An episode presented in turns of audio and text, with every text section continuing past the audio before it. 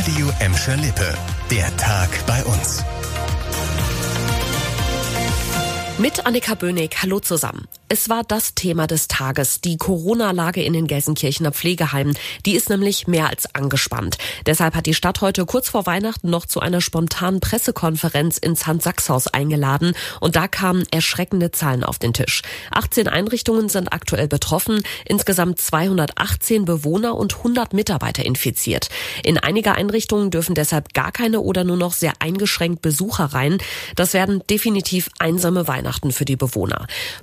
Betreuungsengpässe gebe es noch nicht, versichert die Stadt Gelsenkirchen und setzt alle Hoffnungen in den Impfstart in den kommenden Tagen.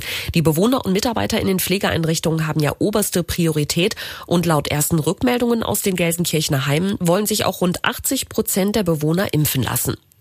In die Pflegeeinrichtungen kommen zum Impfen natürlich mobile Teams. Wir anderen müssen ins jeweilige Impfzentrum für unsere Stadt.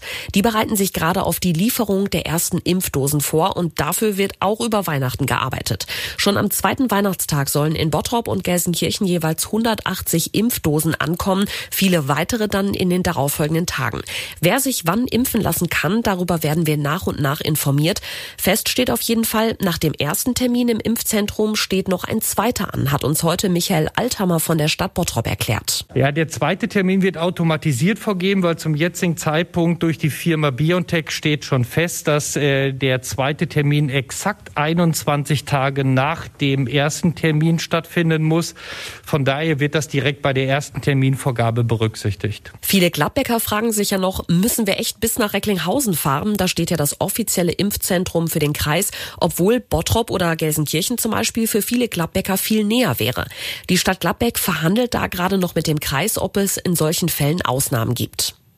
Für viele Unternehmen in Gladbeck, Bottrop und Gelsenkirchen geht ein mehr als durchwachsenes Jahr zu Ende. Lockdown, Kurzarbeit und auch noch Probleme, Nachwuchs zu finden.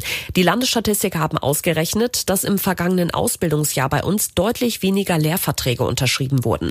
In Bottrop und Gelsenkirchen liegt das Minus bei 10 Prozent, im Kreis Recklinghausen mit Gladbeck sogar bei 16 Prozent.